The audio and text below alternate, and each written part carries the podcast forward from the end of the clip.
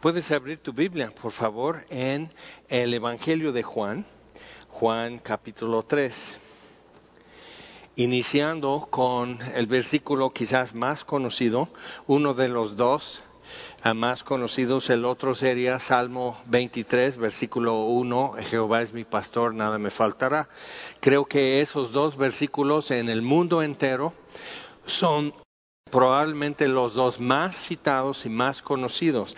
Y es interesante que sí hay una relación y más adelante en Juan encontraremos el, vínculo.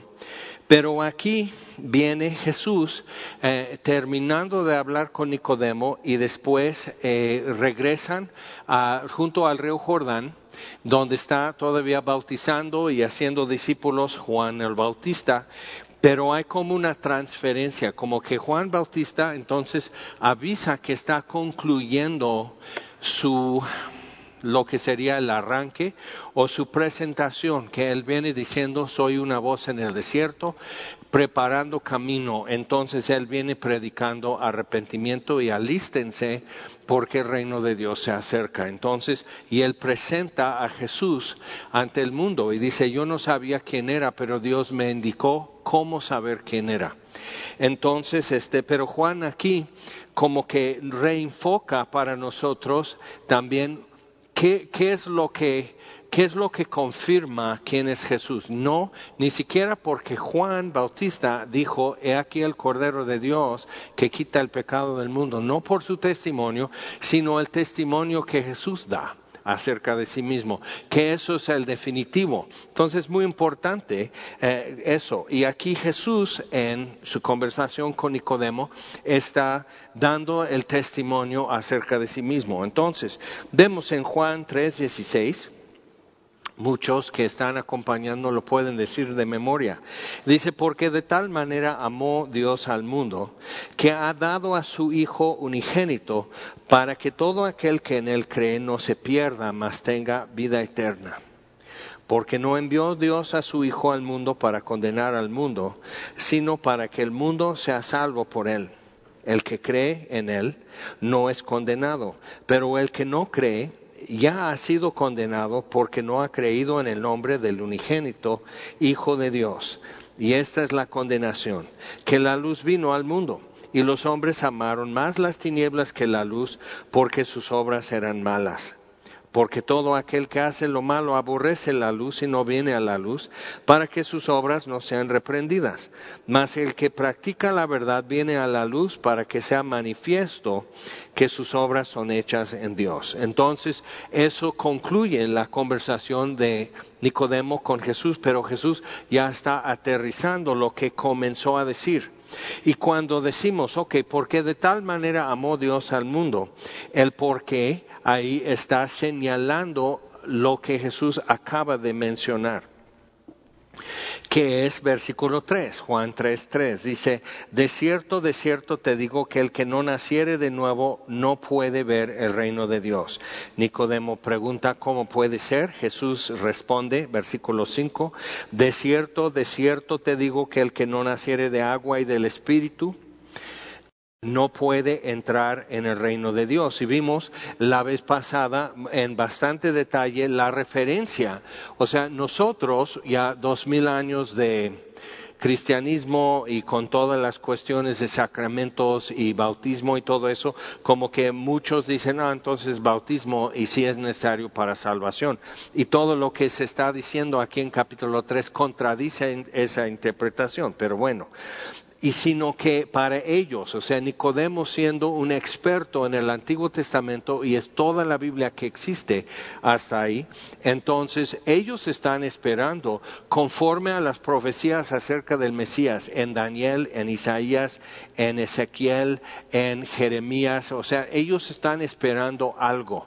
Entonces están viendo que ya pasó Babilonia, ya pasó Persia, ya pasó Grecia y el cuarto imperio ya está Y todo eso está en el libro de Daniel. Entonces están esperando. Ellos ya vieron la abominación desoladora que Daniel habló de eso. Ellos ya lo vieron en tiempo de Macabeos. Entonces esto para ellos no es el futuro que viene, sino es el pasado reciente.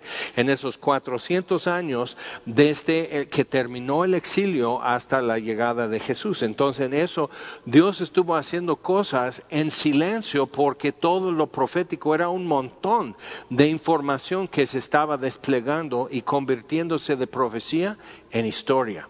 Entonces, Ezequiel habla claramente de eso acerca del agua que siendo este lo que él hace para crear nueva vida. Entonces, de agua y del espíritu, agua y fuego podemos decir también, entonces no puede entrar en el reino de Dios.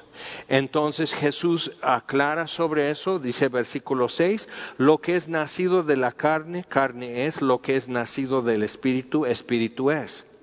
No te maravilles de que te dije es necesario nacer de nuevo, nacer del Espíritu. Entonces, haciendo esto como que ampliándolo y aclarándolo bien, y dice versículo 8, el viento sopla de donde quiere y oye su sonido, mas ni sabes de dónde viene ni a dónde va, así es todo aquel que es nacido del Espíritu. Entonces, si fuera bautismo en agua, nacer de nuevo, entonces hay un problema con el versículo 8, porque obviamente está hablando de otro fenómeno que tú no tienes nada que ver. Tú no decides ahora va a venir un norte, ahora va a venir el viento del sur, tú no decides eso. Entonces, viéndolo así, este, llega y dice, versículo 16, porque de tal manera amó Dios al mundo. Entonces, realmente el por qué es, es de acuerdo con el tema de nacer de nuevo, nacer del Espíritu, porque de tal manera amó Dios al mundo. Y, es suficiente vincular esos dos eh, puntos para decir así, así lo hizo fácil Dios, así de sencillo. Porque de tal manera amó Dios al mundo que envió a su Hijo y lo ha dado, pero para que todo aquel que cree en Él pueda nacer de nuevo, pueda nacer del Espíritu. Entonces, vida vida nueva donde no había, o sea, como dice en Efesios 2, este, muerto en delitos y pecados, siguiendo la corriente de este mundo, o sea, incapaces de detener el flujo y el rumbo a, donde va la cosa. Máximo lo que puedes hacer es meterte en un programa de 12 pasos y dejar de tomar, o dejar de fumar, o dejar de Oh, no sé, comerte las uñas, pero puedes hacer cambios permanentes en tu vida, pero no puedes cambiar el rumbo que es hacia la muerte y es muerte eterna. Entonces, viéndolo así, lo que él dice, el viento sopla de donde quiere, pero no, lo que nos dice versículo 16 es que Dios quiere. De tal manera amó Dios al mundo que ha dado a su Hijo unigénito para que todo aquel que en él cree no se pierda, mas tenga vida eterna. Entonces, vamos a versículo 13, lo que Jesús venía diciendo a Nicodemo acerca de sí mismo. Dice, nadie subió al cielo, sino el que descendió del cielo, el Hijo del Hombre, que está en el cielo. Y como Moisés levantó la serpiente en el desierto, entonces hace un paralelo. Como Moisés levantó la serpiente en el desierto, así es necesario que el Hijo del Hombre sea levantado. Entonces, la serpiente de bronce levantado sobre un palo muy alto en medio del campamento, de los israelitas en el desierto y con el piquete venenoso solo tenían que venir a mirar la serpiente de bronce. Entonces, tomando en cuenta eso, dices, no había preguntas de que, porque era por murmuración, entonces, pero ¿de qué murmuraste? No hacían un registro de cuánto murmuraste, en qué volumen y contra quién. Simplemente esto te pasó. Eh, y, y, o sea, ¿cómo, cómo, o sea, no podías exterminar la plaga de víboras en el campamento. O sea, no podías poner algo electrónico, no podías, o, sea, tengo un perro que es, su raza es eh, de Australia para cacería de víboras venenosas y ratas, porque era un problema en Australia. Entonces los pioneros desarrollaron esa raza. Y digo, ok, pues tú puedes traer al campamento de los israelitas en medio del desierto, vamos a traer 500 perros terrier de Australia no vas a poder acabar con la plaga. Entonces Dios pone una situación que es que va a ser poco a poco universal. ¿Por qué? Porque muere tu vecino, muere tu otro vecino, muere, una persona odiosa para ti. Entonces todos dicen, ah, pues ni modo Ay, caray. Entonces así, pero cuando ya va llegando a tu casa, ya se siente diferente. Y aunque tú digas, alabado sea Dios, el Dios, el Señor da y el Señor quita y bendito sea su nombre. Y muy espiritual y puede ser muy piadoso hasta, pero va a llegar un momento que se te acaba. Y vas a decir, bueno, Señor, ¿qué andas haciendo? Entonces, o oh, murmuración, paz, y te puede picar una víbora. O sea, es algo que realmente no podemos parar el avance de esta plaga.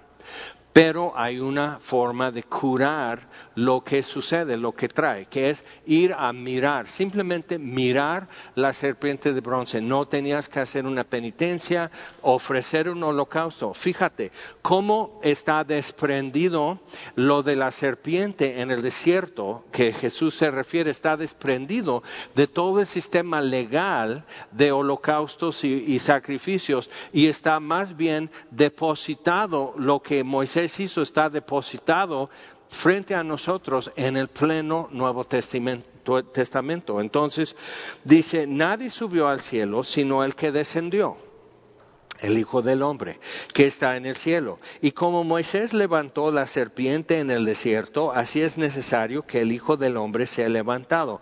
Ahora, ¿y qué sería el efecto? Como la serpiente, solo mirar la serpiente, no tenías que decir la oración del pecador. ¿Ves que eso ya se hizo como una doctrina de secta entre los evangélicos, la oración del pecador? No, pues es mi, mi sobrino ya hizo la oración y yo nomás así. La ¿Nomás oró una vez en su vida? ¿Cómo? No, pues ya hizo la oración. Sí, pero vive como el mismo diablo. Entonces, ¿cómo? O sea, eh, pero es que, entonces dices, tú tienes la mentalidad de eso. Pues, mira, tú podías ir y murmurar y te pica una víbora y vas y miras la serpiente, pero si vienes murmurando desde ahí, llegas a tu casa y te vuelve a picar la víbora, ¿qué onda?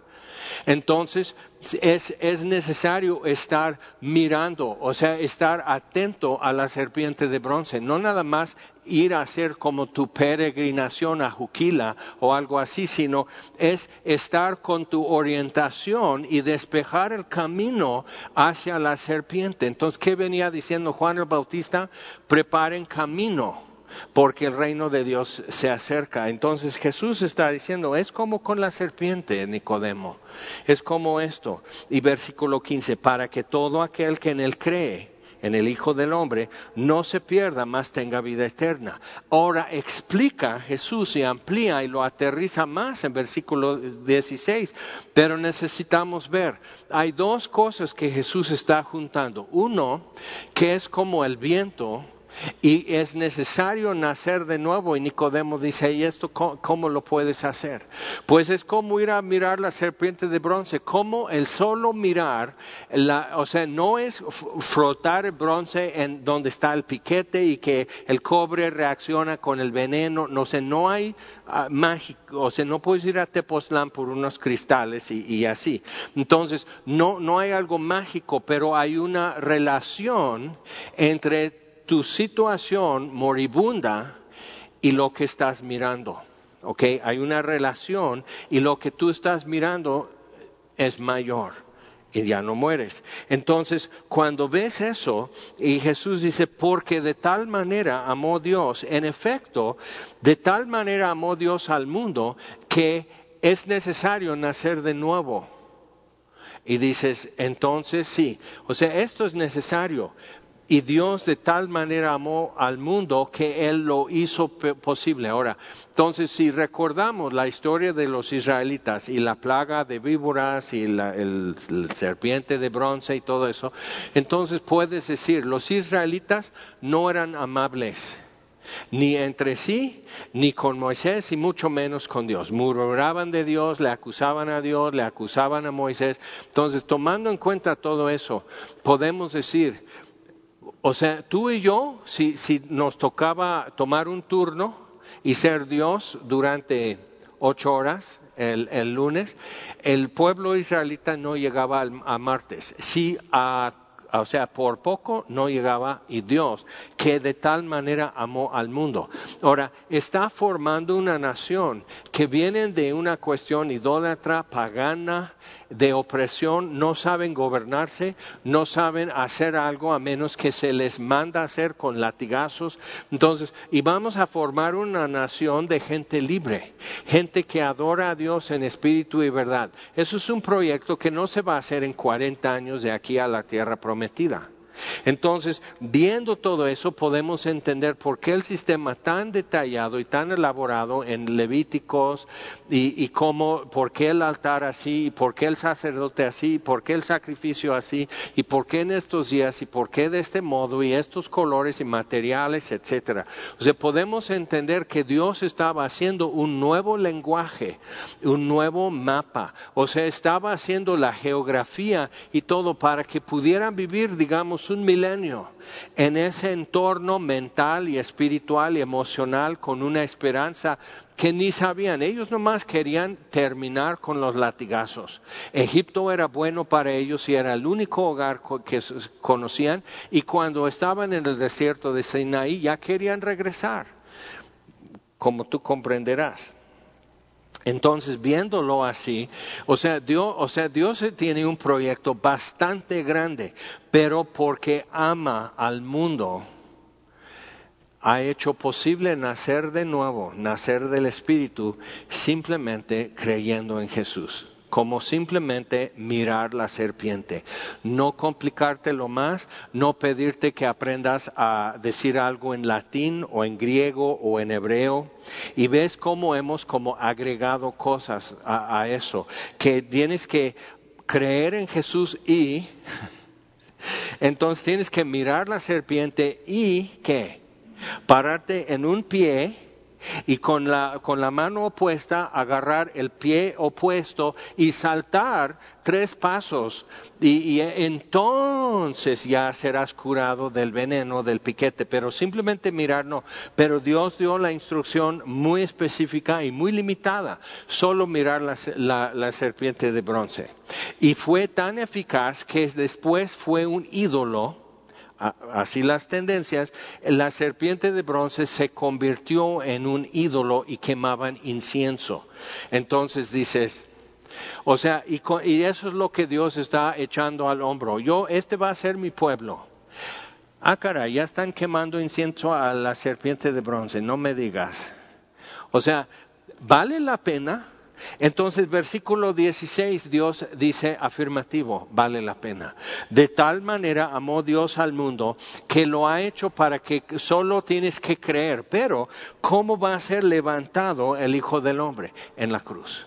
Entonces no es suficiente creer en Jesús como un maestro, un profeta más, o alguien que es como Buda o como Mahoma o algo así, sino es con la ofensa y la acusación que representa la cruz, que ha dado a su Hijo unigénito para que todo aquel que en él cree no se pierda, mas tenga vida eterna, pero alguien se perdió, Jesús.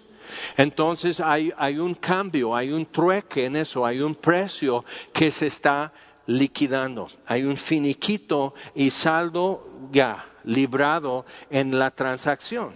Entonces, versículo 17, porque no envió Dios a su Hijo al mundo para condenar al mundo, como no puso Moisés la serpiente de bronce para acusar o condenar al pueblo de Israel.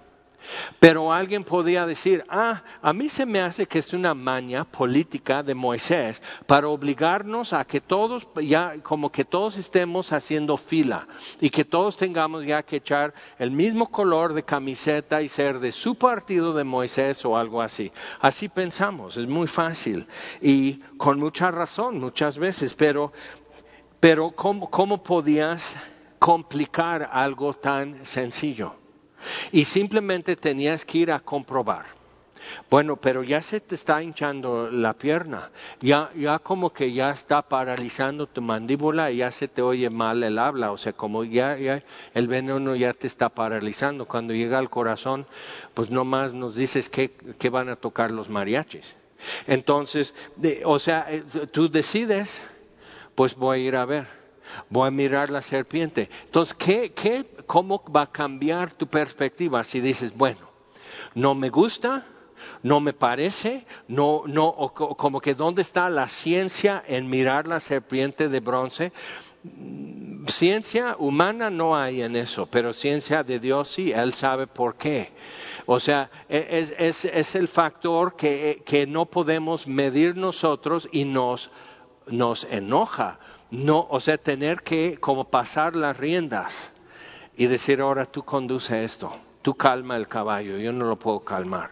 Entonces, dice, no envió Dios a su Hijo al mundo para condenar al mundo, sino para que el mundo sea salvo por él. Entonces, la murmuración trajo las víboras y Dios puso la serpiente. Ahora podemos decir, y se ha dicho, ok, filosóficamente hasta teológicamente, que Dios es mala onda porque permitió la serpiente en Edén. Él permitió eso, Él permitió la tentación. Pero realmente no dices eso porque en verdad, en verdad te preocupen Adán y Eva. Normalmente tal persona ni cree en Adán y Eva, entonces ¿para qué está hablando? Pero, pero entonces lo que está diciendo es porque está a un paso de decir todo lo que he hecho mal, que quebranta mi propia ley, que viola mi propio código moral, no el código de la sociedad o de mis papás o la escuela, las monjas o algo, sino mi propio, propio código moral, yo lo he violado. Entonces, ¿quién me acusa? Pues yo, yo mismo me tengo que acusar con mi propia boca, me juzgo culpable porque he violado mi propio código moral. Entonces necesito ver la forma a dónde puedo transferir la culpa mía. ¿A quién? Y Dios dice, ¿te digo? ¿Te digo a dónde? O sea, Dios no dice, no, acepta tu culpa. Él dice, no, transfiere tu culpa a mi hijo.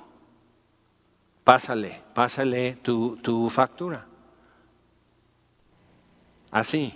Y nos queda, o sea, vienes todo así con un palo y con una antorcha y vas a prender fuego al, trono de Dios y no es justo y dice, no, no es justo. Tienes toda la razón, no es justo. Es misericordioso. Y nos quedamos así. O sea, ¿cómo, cómo respondes a misericordia cuando tú eres el recipiente del beneficio? ¿Nel? No, jamás. o sea, ¿cómo puedes hacerlo? Entonces, ve cómo está quedando tan sencillo y tan a un paso de donde estamos, no importa dónde estás, a un paso de donde tú, yo o aquel, a un paso de donde estamos está el Hijo de Dios y solo hay que creer en Él. Entonces dice, versículo 18. Y ahí empieza a complicar y ser, no, pues ¿por qué? O sea que lo deja abierto, como el arca. Es que llega el momento que, porque culpa es real, que tiene que haber un juicio. Y en Gálatas dice que cuando era ya tiempo, Vino Jesús nacido de mujer y nacido bajo la ley para librar a los que estaban bajo la condenación de pecado. Entonces vemos esto en versículo 18, el que en él cree no es condenado, así o más, o sea, libre. El que en él cree no es condenado. Bien. Pero el que no cree ya ha sido condenado. O sea, no es que, pues vas a ver, no, no, no, ya estás viendo ya ha sido condenado. Y eso es la situación de literalmente miles de personas que nos rodean.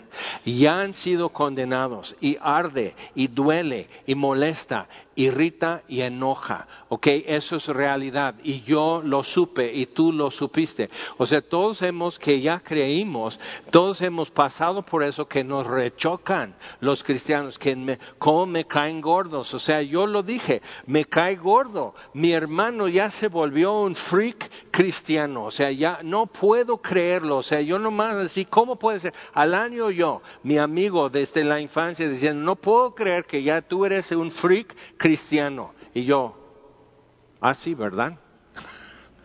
O sea, yo primero la muerte. Y, y entonces ya, y Dios dice, nomás sacó su pie, así, y caí así de trompada. Entonces, así, así de fácil.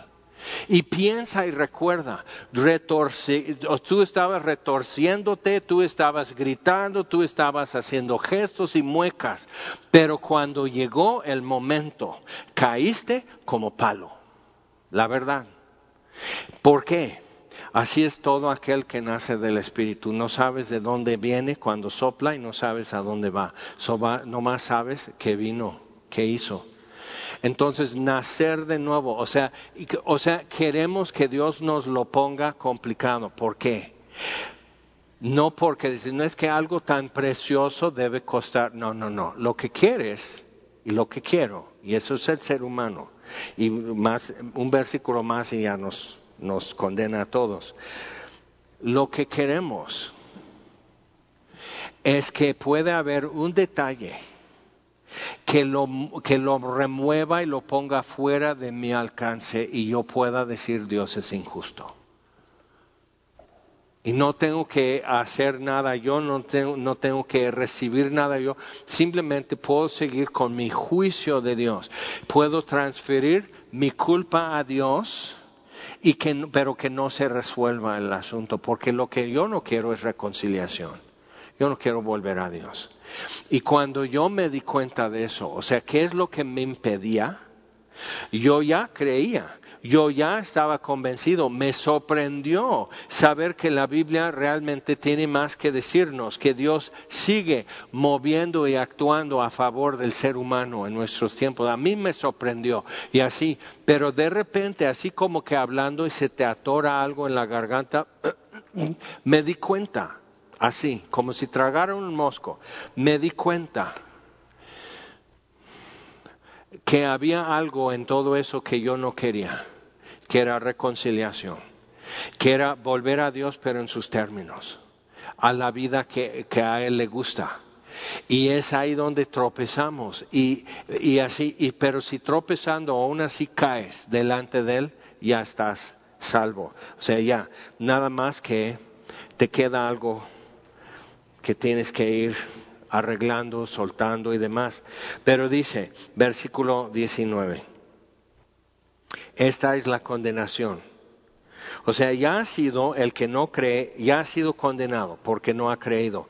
Así como simplemente está ya el veneno operando en tu cuerpo, no quieres ir y no quieres ir y no quieres ir, pero hijo, nomás tienes que ir a mirar la serpiente, te llevo.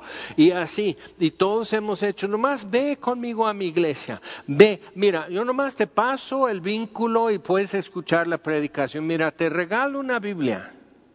Todo eso nos hicimos, ¿verdad? Y lo he hecho y me lo han hecho y yo lo he hecho a otros. ¿Y qué es siempre el obstáculo? Orgullo, orgullo. No, no. No quiero que se haga como otro diga. No quiero que se haga como Dios diga. Bueno, ok, entonces solucionalo. Eh, pues voy a poner, así voy a asar tomate verde y ajo. Y voy a hacer como así y lo voy a poner en el piquete y eso va a sacar el jugo. Y otro va a hacer, ¿sabes que hay un lodo que traen de así y esto? Otro va a traer así su polvo de tepescuite y así nomás haces una pasta así de tepescuite y lo pones en el piquete y saca el veneno. En lo que van y traen y preparan, ya no puedes hablar. Ya tienes taquicardia, pero síguele. Entonces, eso es el proceso en, el que todo ser humano está. O está mirando la serpiente de bronce y recuperándose del veneno, o está en algún grado del afecto venenoso y mortífero del piquete. O sea, eh, todo ser humano, el que nació ayer y el que tiene 100 años. Entonces, cuando lo ves así de simple, así de directo, dices, qué bárbaros son.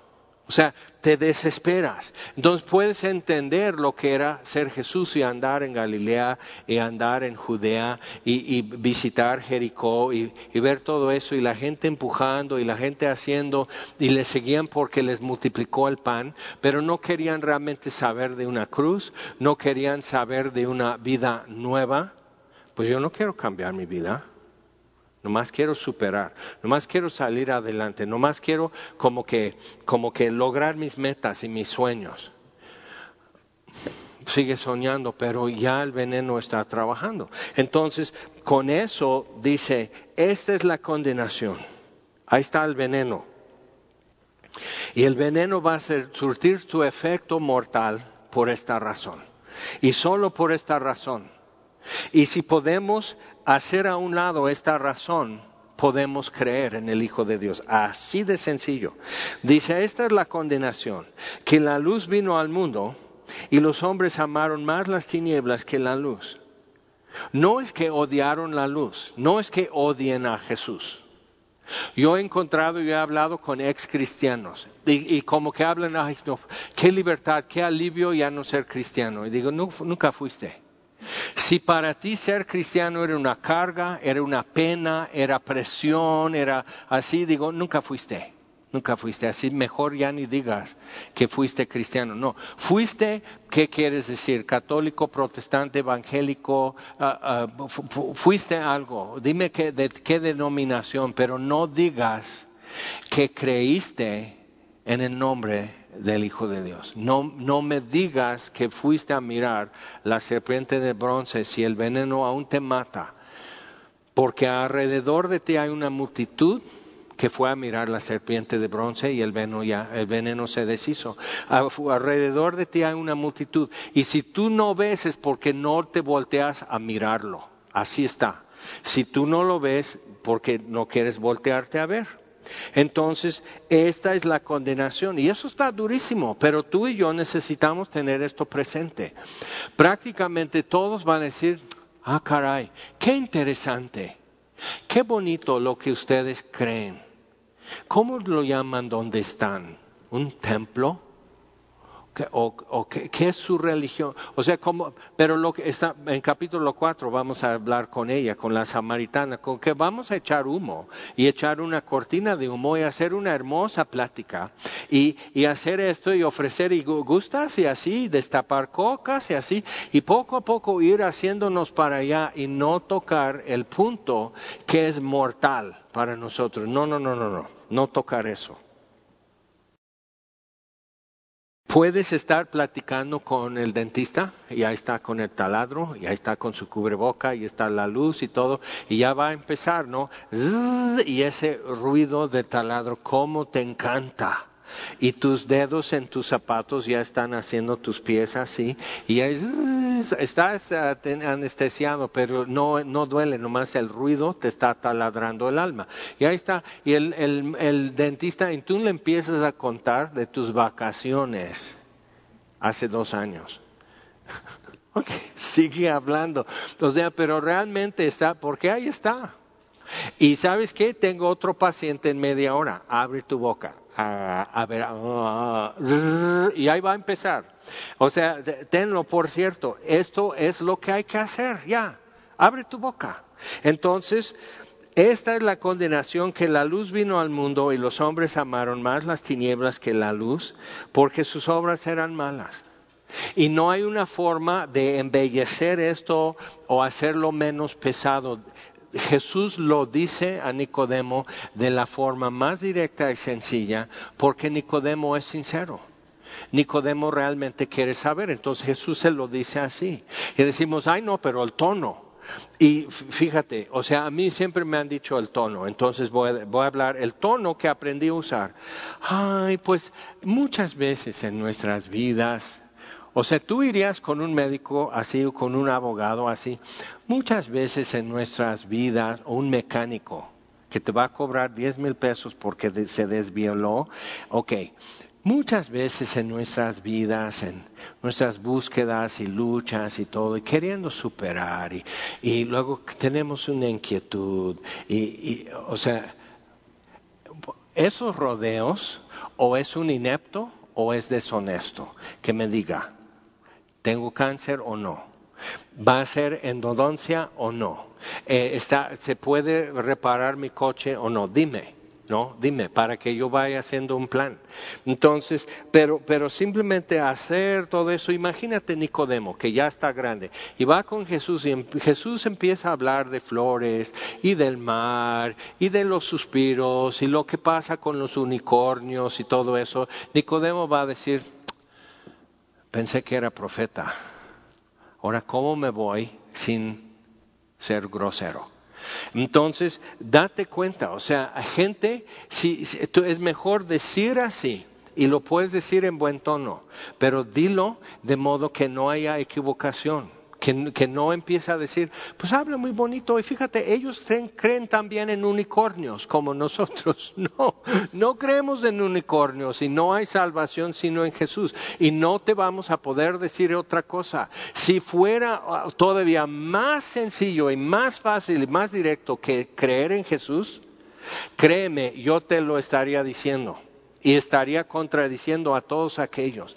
Pero checa y ve, y además está toda la fila de dos milenios de gente, hombres y mujeres de toda nación y lengua y tribu y linaje. Y ahí están con su testimonio y seguimos. Esta es la condenación que la luz vino al mundo y los hombres amaron más las tinieblas que la luz. Simplemente era cuestión de preferencia. Fíjate, eso es lo que yo decía, eso es lo que todos dicen. Es que no es mi gusto, es que no es mi preferencia, es que no me gusta tener que hacer esto, no me gusta tener que hacer el otro, no me gusta esto, no es tener que sentarme, no tener que pararme. Nunca te gusta, pero fíjate, Vas a París en un avión y te dicen siéntate y te sientas. Y te dicen abróchate o no se despega el avión. Y, entonces te abrochas. ¿Qué onda? Y porque ya se está volviendo de moda que el que se ponga el brinco en el aeropuerto lo sacan del avión y todos chiflando y avientando vasos. O sea, ya se está haciendo así. Fíjate lo que sería si nada más dijéramos ahora sí en un templo pentecostés, bautista, metodista, lo que sea, hasta semilla. ¿Alguien aquí no quiere creer en Jesús? Ah, no, pues sáquese. Y todos empiezan a, a tirarle cosas y chiflarle. Dirían, ay, qué feos son los cristianos. No, es que nos estás impidiendo, nos estás atrasando, nos estás ofendiendo creyendo que el avión es tuyo. Entonces, ¿cómo es que en otras cosas de la vida muy fácilmente puedes ver así no es? Pero llegas aquí frente a Jesús y todos estamos, ay, perdón, perdón, voy a cambiar el tono. Algunos están recordando momentos, otros están recordando familiares. A lo mejor otros están sintiéndose muy aludidos. No son indirectas, son directas. Así, de una vez, tenlo así. Entonces, porque, y nos dice por qué aman más las tinieblas que la luz. No es blanco y negro, odio y amor, sino aman la luz, pero aman más las tinieblas, porque todo aquel que hace lo malo aborrece la luz y no viene a la luz. O sea, le va a costar algo para ir a ver la serpiente de bronce por el tamaño, el área del campamento de los israelitas, si te tocaba estar en Rubén, en la zona de la tribu de Rubén, pues estarías quizás a 100 metros del palo con la serpiente de bronce. Si estás en la tribu de Neftalí o en la tribu de Dan, entonces te queda más lejos. Entonces te, te queda menos tiempo para estar con tus rodeos y tus andancias sus pretextos y citando que UNAM, que etcétera. O sea, te, te queda menos tiempo.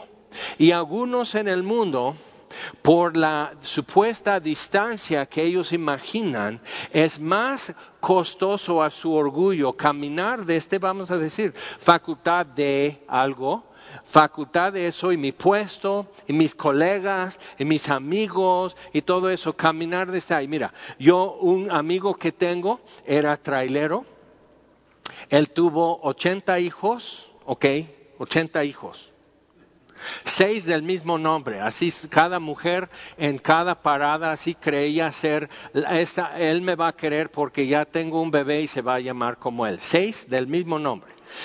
Y un nieto y eh, con su nombre también, pero eso es de su mero hijo. Bueno, todos eran sus hijos, pero hijo de su mera mujer. Entonces, o sea, imagínate, un desastre. Y él tuvo otro amigo entre sus compadres que era mariachi azteca.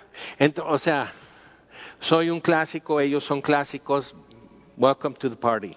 Entonces, ahí está la cosa. Entonces, este se convierte y sigue en su ruta como trailero todavía un poco y en cada parada, en Iguala y toda la ruta así, hasta Acapulco, entonces en cada parada eh, le hervía la boca y ya testificando de Cristo como que no tenía el vocabulario, entonces usaba el lenguaje normal que él usaba con sus amigos. Pero les dijo por qué tenían que creer en el, en nombre del Hijo de Dios. ¿Y por qué ser esto y esto y esto no? Y les decía, y sus dos charolas así, para el padrecito y sus vinos de consagrar para el padrecito y ya le conseguí bancas con reclinatorios para el padrecito y cada que voy pasando me, voy a santiguar porque voy pasando a mamá Lupita y hay algo en el camino y muy, él muy así, es un clásico.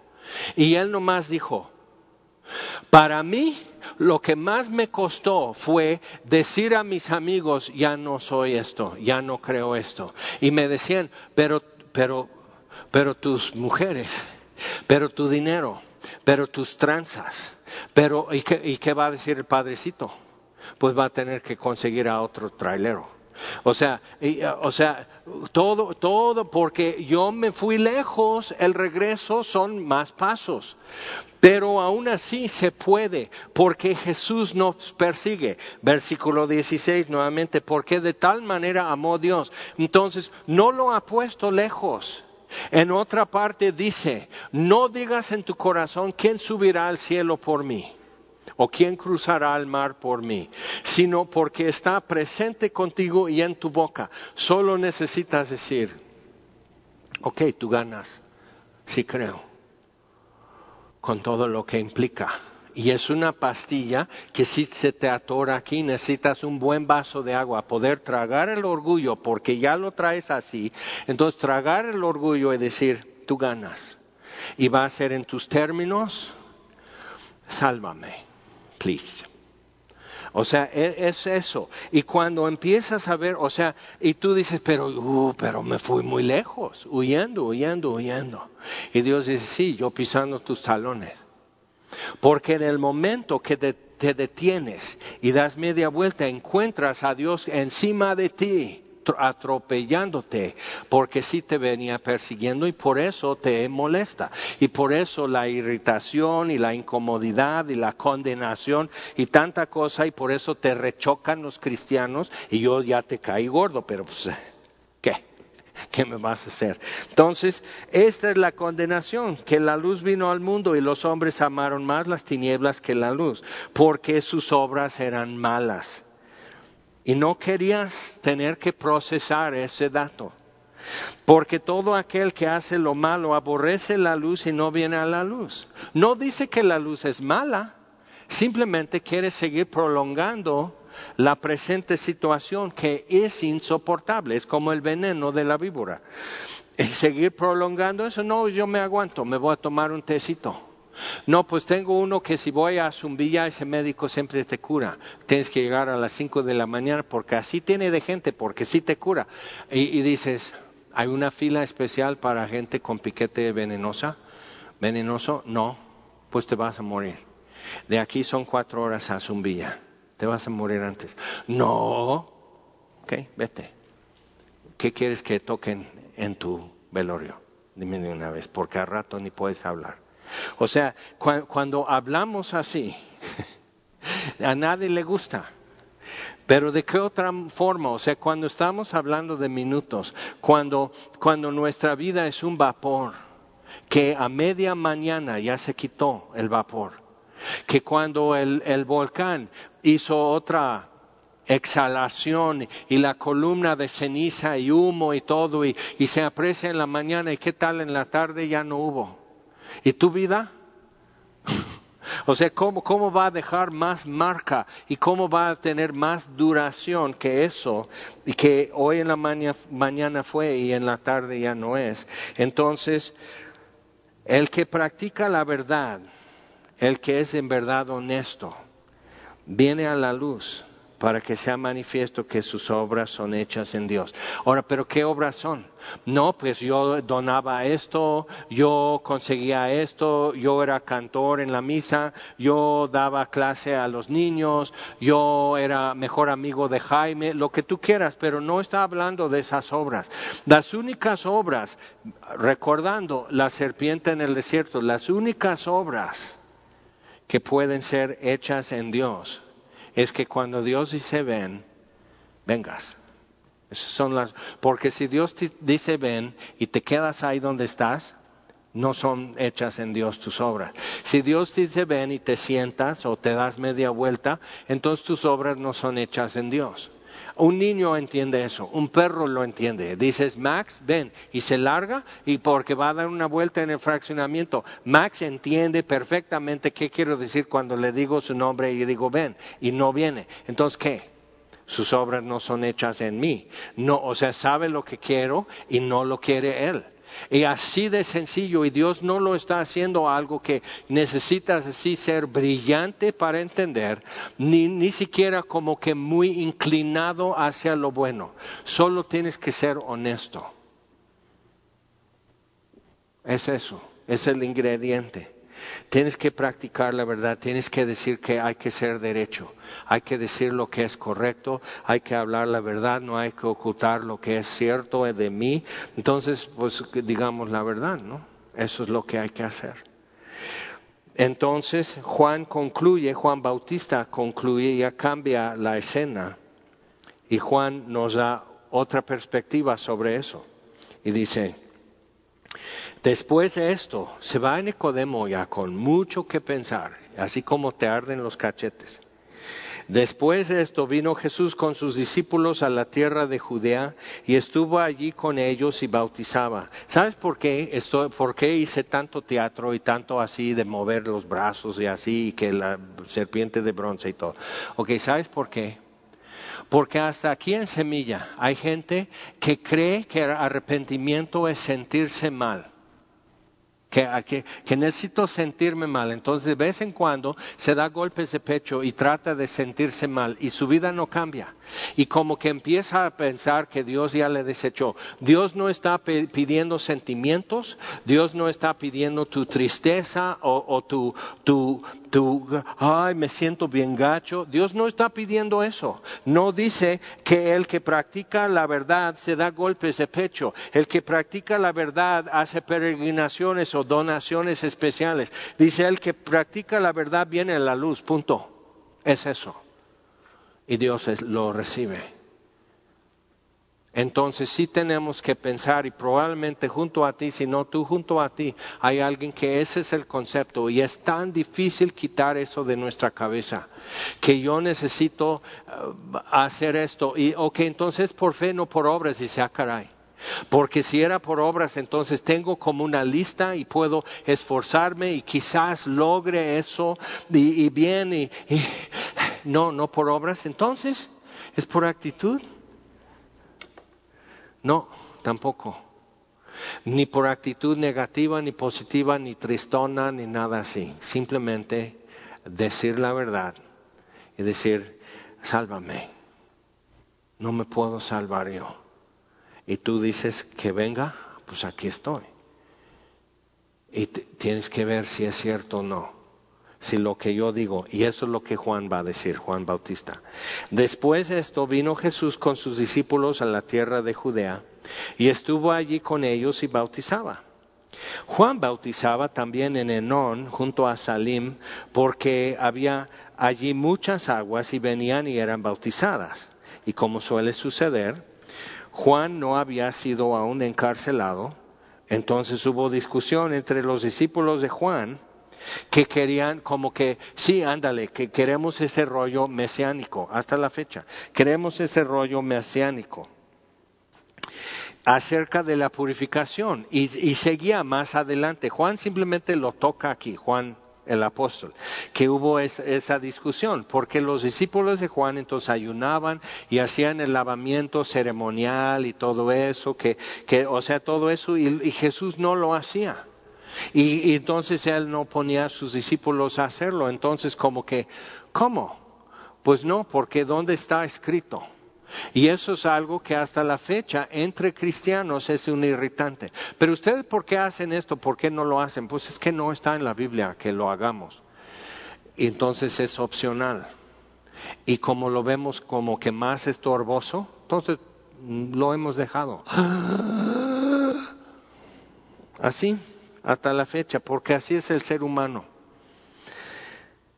Y vinieron a Juan y le dijeron, Rabí, Mira aquel que estaba contigo al otro lado del Jordán, de quien tú dijiste, tú diste testimonio, bautiza y todos vienen a él. O sea, él ya tiene más gente siguiéndole que tú. Entonces, ¿qué es lo que Juan tenía que sentir?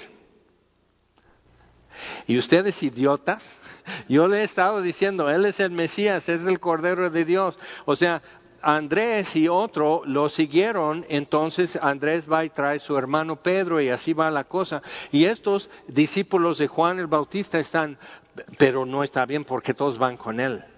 Eso no está bien. Y Juan dice, ok, yo di testimonio de él, yo dije quién es Jesús, y ustedes, ¿por qué andan aquí? O sea, nomás están ocupando espacio y necesito decir a más gente, pero ustedes ya ocuparon todo.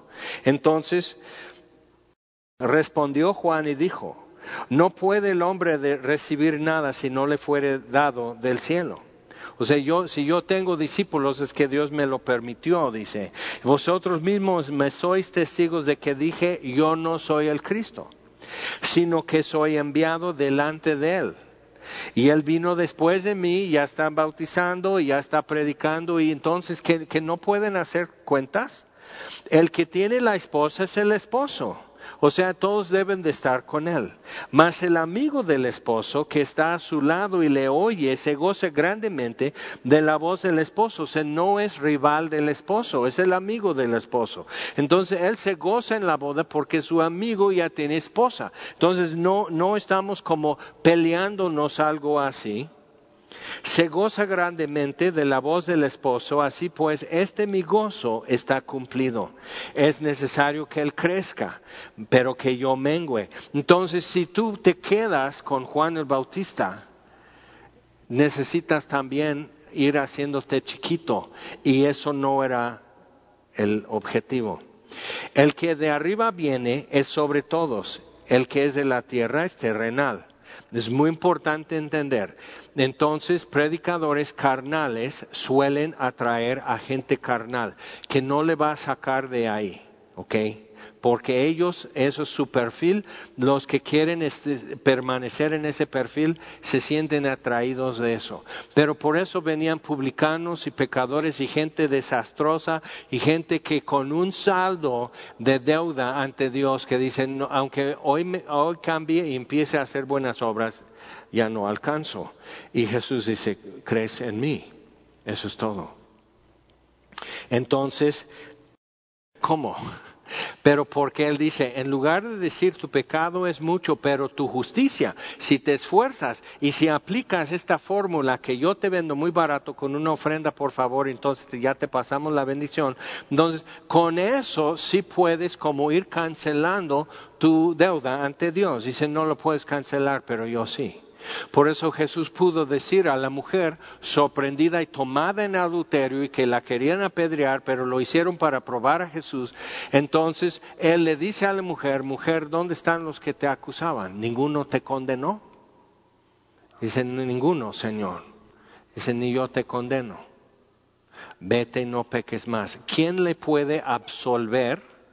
Y dejarla ir libre, usar su criterio para decidir si va a seguir como venía haciendo o si va a venir a la luz y que sus obras sean hechas en Dios. Entonces, ¿quién, o sea, el que puede darle absolución y decir, ni yo te condeno, es porque Él está transfiriendo la deuda a sí mismo. Entonces, el que viene del cielo, es sobre todos. Y lo, que vio y oyó esto testifica y nadie recibe su testimonio. El que recibe su testimonio, este atestigua que Dios es veraz. Porque el que Dios envió, las palabras de Dios habla, pues Dios no da el Espíritu por medida. El Padre ama al Hijo y todas las cosas ha entregado en su mano. El que cree en el Hijo tiene vida eterna, pero el que rehúsa creer en el Hijo no verá la vida, sino que la ira de Dios está sobre él. Y no nos gusta que sea tan así. Pero entonces, ¿quieres que nomás juegue contigo? Que Dios nunca te diga bien y que siempre puedas estar como en duda, con, con, inseguridad, a ver si entendí bien. Y Dios nos lo pone así que no hay modo de entenderlo mal o quedar corto. Pero Dice Jesús más adelante, lo vamos a poder ver en capítulo 7, dice, el que quiera hacer la voluntad de Dios sabrá si mi enseñanza es mía o de Dios. Si quieres hacer la voluntad de Dios, vas a poder identificar si mi enseñanza es de Dios también. Entonces, esto es, otra vez, es básico, es fundamental, el que practica la verdad. El que realmente es honesto, viene a la luz. Aunque se va a ver quién es, viene a la luz. Número uno. Número dos, está, vamos más adelante a Primera de Juan, hacia casi el final de tu Biblia, la primera epístola de Juan, y él da un, algo bien sencillo, bien directo, Primera de Juan capítulo 5, versículo 10. Está hablando del testimonio que el Espíritu da todavía en el mundo, el Espíritu Santo. Primera de Juan 5:10. El que cree en el Hijo, vamos a leer desde el versículo 9. Dice, si recibimos el testimonio de los hombres, puede ser verdad. ¿Ok? Si recibimos el testimonio de los hombres, mayor es el testimonio de Dios. En capítulo 4, los samaritanos van a decir a la mujer samaritana, van a decir, primero venimos a escuchar a Jesús por lo que tú dijiste de él, pero ahora nosotros le hemos escuchado a él y hemos creído en Él por escucharle directo. Entonces, si recibimos el testimonio de los hombres, mayor es el testimonio de Dios, porque este es el testimonio con que Dios ha testificado acerca de su Hijo. O sea, Dios no tiene por qué mentirnos. El que cree en el Hijo de Dios tiene el testimonio en sí mismo, como el que fue mordido por una víbora venenosa en el desierto, va y mira la serpiente de bronce, tiene el testimonio en sí mismo, o sea, simplemente el veneno empieza a dejar de funcionar y ya su corazón se normaliza y el dolor, el hinchazón y todo eso, o sea, ya se va normalizando y tiene vida donde iba a tener muerte. Entonces tiene el testimonio en sí mismo. El que no cree a Dios le ha hecho mentiroso. no son mis palabras, o sea, así es Dios de directo y no nos deja margen para decir, bueno, lo que Dios quiere decir aquí, yo nomás me quedo así, pues a ver, dime qué es lo que Dios quiere decir. El que no cree a Dios le ha hecho mentiroso porque no ha creído en el testimonio que Dios ha dado acerca de su Hijo. Y dice, bueno, es que, que, este es el testimonio, que es la evidencia que Dios presenta acerca de su Hijo, que Dios nos ha dado vida eterna. Y dices, ah, pues ya ves, Jaime, entonces tú no me hablas de creer, todos somos hijos de Dios. A ver, este es el testimonio de, Dios, que Dios nos ha dado vida eterna y esta vida está en su Hijo. Versículo 12. El que tiene al Hijo tiene la vida. Yo no inventé eso, Dios lo dijo. El que tiene al Hijo tiene la vida, el que no tiene al Hijo de Dios no tiene la vida. Y ahí está. Sobre eso descansa toda la decisión y todos los resultados. El que miró la serpiente de bronce vive, el que no muere. Y dices, pero, pero, pero, ¿qué? Tú querías una serpiente de bronce, una águila de bronce, un tigre de bronce, un elefante de bronce para que cada quien escoja conforme a su gusto. O sea, qué complicado, qué complicado. Tú dices, pues a mí me gustan los elefantes, ¿no? Entonces voy y hay una fila, pero entonces ponen en un palo muy alto que todos puedan ver entonces, aún de lejos tú podías ver la serpiente de bronce. Entonces, no había como moda, no había fanáticos, no, o sea, simplemente era tu necesidad combinado con tu honestidad, te salvaba. Y es lo mismo con el Hijo de Dios. El que tiene al Hijo tiene la vida. El que no tiene al Hijo de Dios no tiene la vida. Y eso es muy duro para nosotros. Yo me acuerdo uno de mis hermanos cuando mi pastor me, me explicó eso y dije, ah, entonces no, entonces no tiene vida eterna pero cambió mi forma de orar por mi hermano y mi forma de tratar con él, porque suponía algo porque hizo la oración, suponía algo que simplemente no tenía. Y nunca, o sea, no, es como el viento, tienes que nacer del Espíritu y Dios quiere eso porque de tal manera amó Dios que mira lo que pagó, mira lo que fue el costo para Dios por su amor para que tú y yo pudiéramos nacer del Espíritu. Y eso es algo mucho mejor que ser sanado del veneno de un piquete de víbora. Piensa. El que tiene al Hijo tiene la vida. Entonces tienes que mirar alrededor y a lo mejor vas a decir, pues no. Pero entonces ya, ya tú y yo sabemos diferente cómo hablar, cómo orar, cómo ver a una persona. Y, y entonces a ver si no te derrites con compasión, porque dices, ¿por qué no ve lo que veo? ¿Por qué no escucha lo que escucho? Entonces te quebrantas para que esto se pueda realizar. Y que Dios lo mande y que Dios lo haga en México. Vamos a orar. Señor, te damos gracias por tu palabra. Gracias, Señor, que has puesto delante de nosotros a Jesucristo. Y podemos eh, aferrarnos a aversiones y aberraciones y a lo que diga Hollywood y lo que diga un profesor. Podemos aferrarnos a eso, pero quiere decir que simplemente no nos hemos volteado a ver. Y no me gusta a mí que hablen de mí sin saber la verdad y que circulen versiones acerca de mí sin venir a hablar conmigo, pero ¿cómo nos damos el lujo de hacer así contigo, Dios? Permítenos, Señor, permita a este país arrepentimiento y la humildad necesaria para simplemente voltear su cabeza y mirar sobre el hombro al Hijo de Dios. A ver lo que cada uno hace cuando por fin ve. Señor, permite, permite eso. Permite que sean abiertos sus ojos y que todos podamos ver en el Hijo de Dios vida eterna, sin condenación. Y todo lo pedimos, Señor, en el nombre de Jesús. Amén. Señor los bendiga.